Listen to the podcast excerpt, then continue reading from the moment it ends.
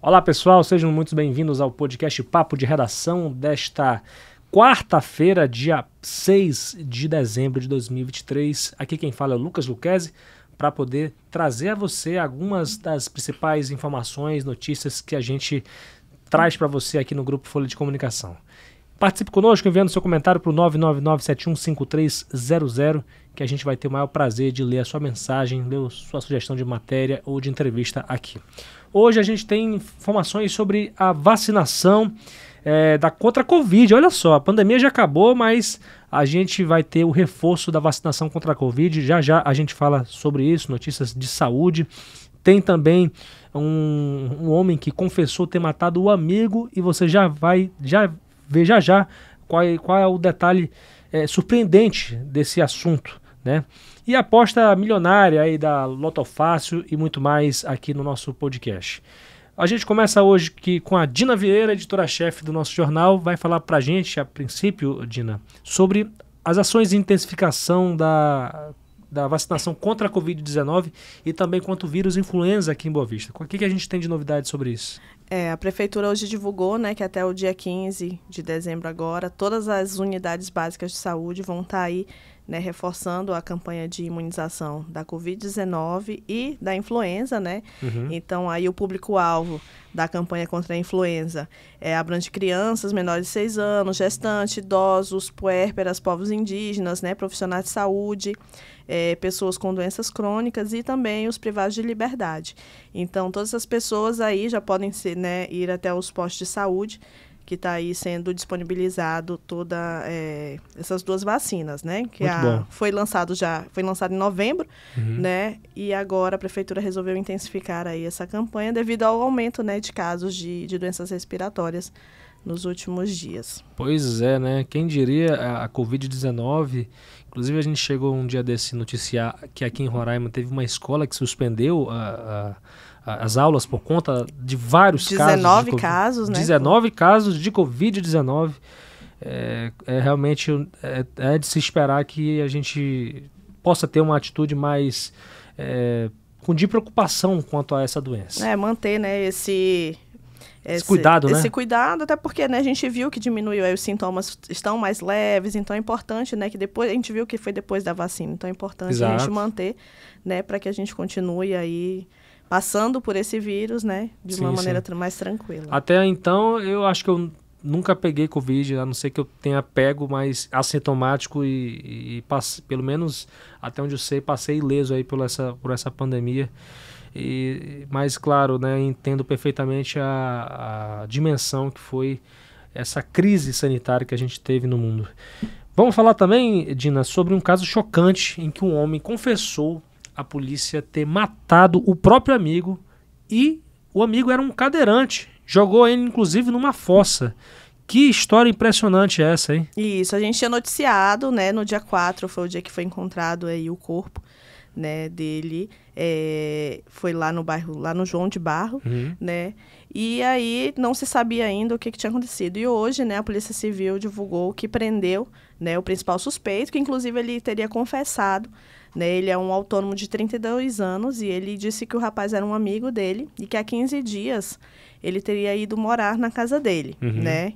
É, ele só disse que o rapaz conhecia o rapaz como Felipe, então ele não sabe o sobrenome, não sabe se esse realmente é o nome né, dele e que eles teriam tido uma briga por conta de uma mulher, né, uhum. né? E aí isso teria levado ele a matar o, o amigo o cadeirante e ele pegou, né, e jogou o corpo dele na, dentro da, da fossa, né? Nossa. Da residência. Ele teria jogado um travesseiro primeiro. Uhum.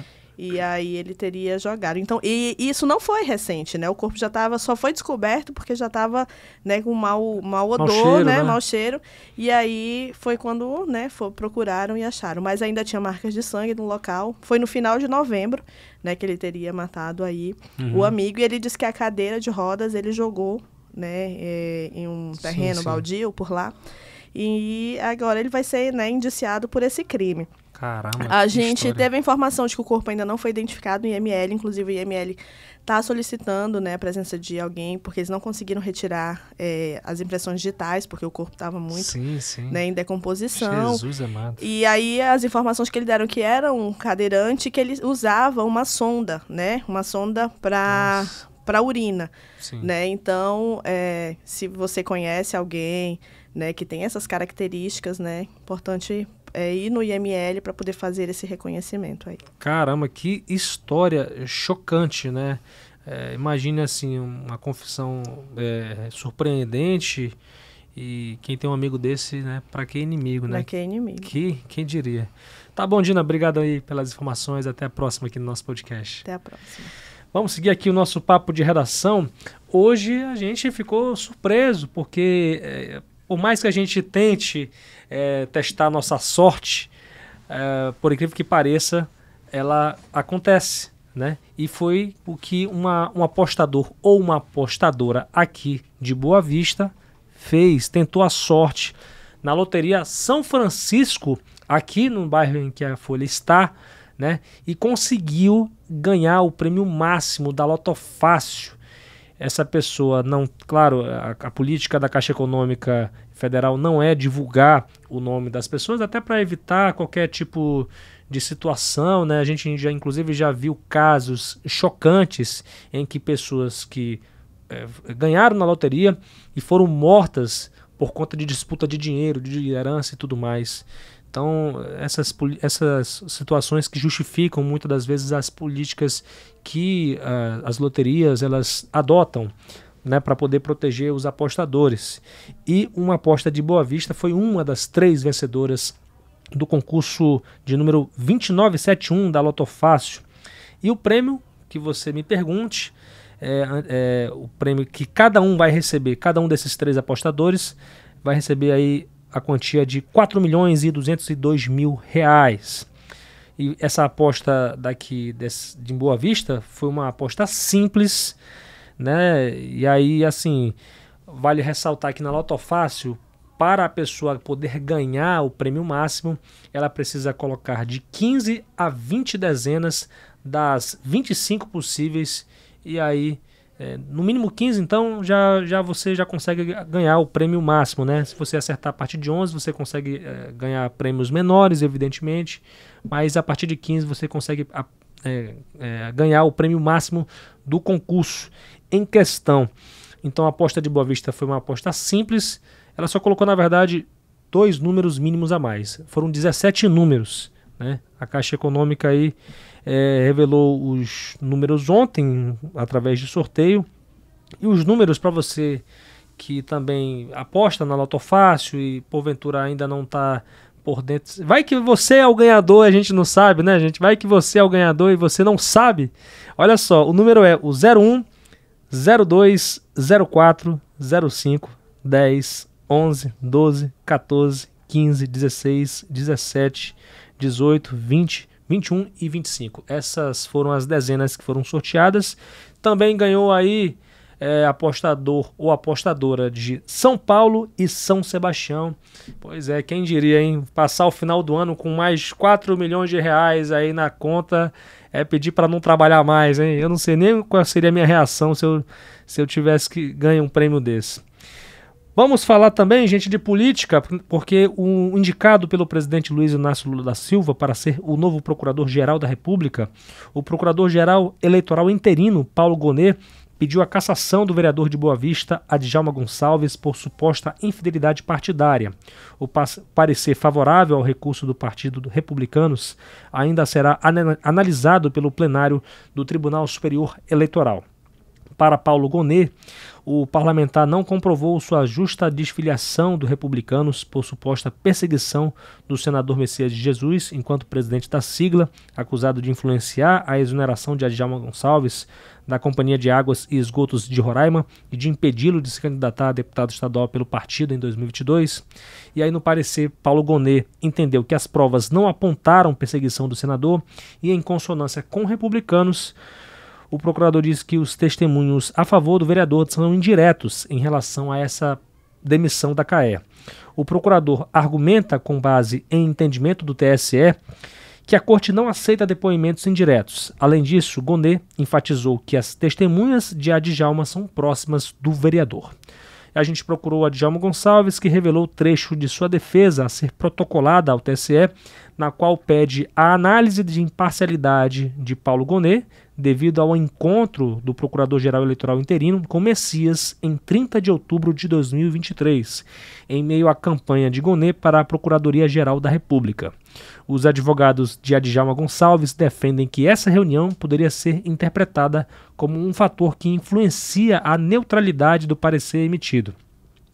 Messias de Jesus, por meio de sua assessoria, negou ter tratado assuntos partidários com Paulo Gonet e afirmou que é praxe os senadores receberem indicados a cargos que demandam avaliação do Senado para que apresentem seus currículos e mostrem suas aptidões.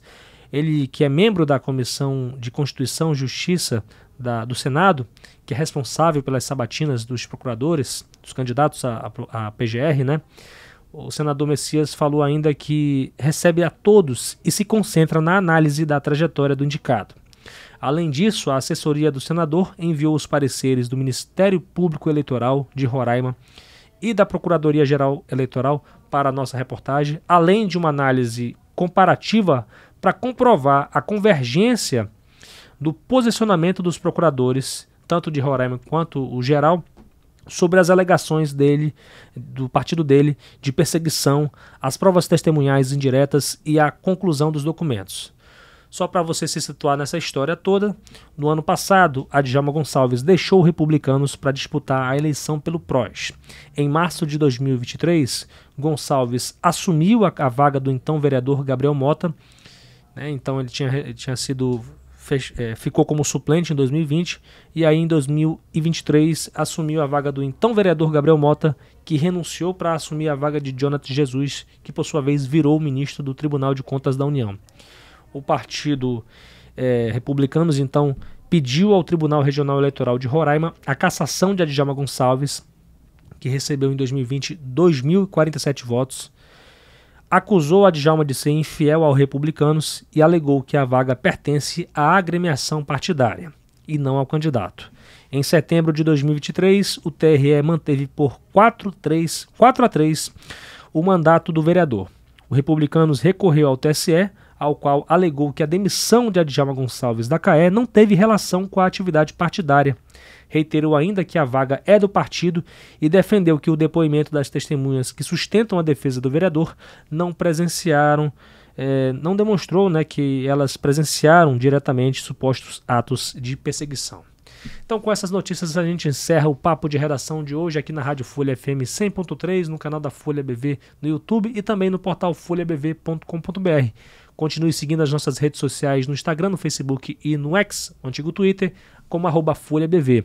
O nosso YouTube é o arroba TV Folha BV. A minha rede social, arroba Lucas L-U-C-K-E-Z-E, para você poder interagir comigo, enviar sua sugestão de matéria, suas críticas construtivas, por favor, pelo amor de Deus. Eu sei que o pessoal é, às vezes pode não gostar dos nossos comentários aqui, mas a gente é, é humano, a gente tem que seguir é evoluindo aqui na nossa vida, na nossa carreira jornalística, e a sua opinião é muito importante para poder a gente se tornar um, se, nós tornarmos seres humanos melhores e também jornalistas melhores. Então, muito obrigado aí pela sua companhia e até amanhã, se Deus quiser.